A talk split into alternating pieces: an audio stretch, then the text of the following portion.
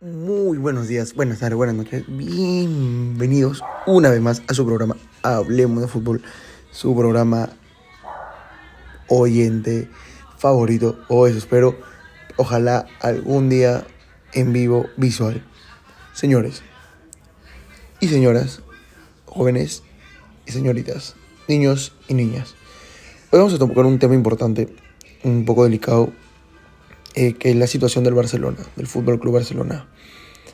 Eh, como hablamos hace unos podcasts, el Barcelona no atraviesa por una muy buena, este, un buen momento, anda por una muy mala crisis, lamentablemente. Eh, algunos pensaron que la solución era cambiar de entrenador. Algunos pensaban que la solución era traer jugadores, vender algunos, cambiar estrategias, estrategas. Eh, se fueron al Kuman. Ahorita vino Xavi, que bueno, lo conocemos como eh, idolatra, o sea, como estrella mundial del club, ¿no? Como estrella histórica por todo lo que consiguió Xavi, Xavi Hernández en su paso como jugador del Fútbol Club Barcelona. Algunos dicen que el paso de Xavi para ser entrenador fue muy pronto, muy, muy rápido.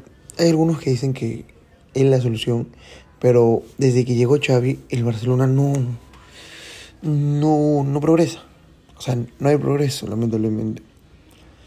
No es este el Barcelona que creo que todos los hinchas culés quisieran ver. Ese Barcelona que al Madrid le ganaba 5-0, 4-0. Yo como hincha del Real Madrid, porque me declaro hincha del Real Madrid, siempre lo, he sido.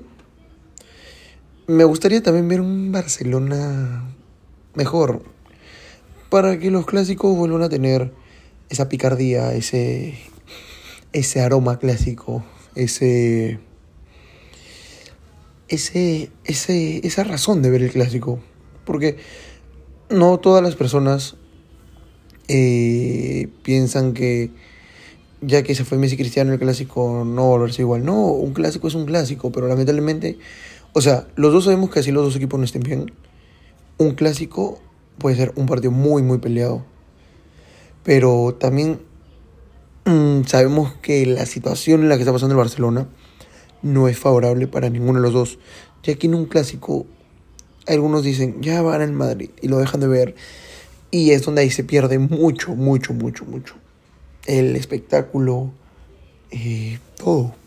Entonces yo como hincha también de Real Madrid quisiera que el Barcelona esté mejor, mejor en sus, sus partidos, que mejore, que, que vaya, vaya alzando, porque de verdad pues creo que para que ningún hincha del fútbol eh, le gustaría ver un clásico así.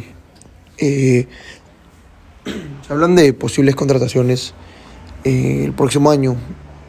Se habla que para enero eh, opciones como Dani Olmo del Leipzig. Eh, mm, si no me equivoco también se habla de Erling Haaland, pero eso sería para julio. Julio, junio de 2022. También se habla de Raheem Sterling del Manchester City. Se hablan de muchos jugadores. Y tal vez la solución sea esa sangre nueva, sangre fresca, ya que recordemos que el Kun Agüero ahorita no está pasando por una situación muy buena, ya que algunos medios dicen que está a punto del retiro, a punto del de retirarse del fútbol, no sería una pena porque el Kun Agüero hubiera sido muy buena ayuda para el ataque del Barcelona.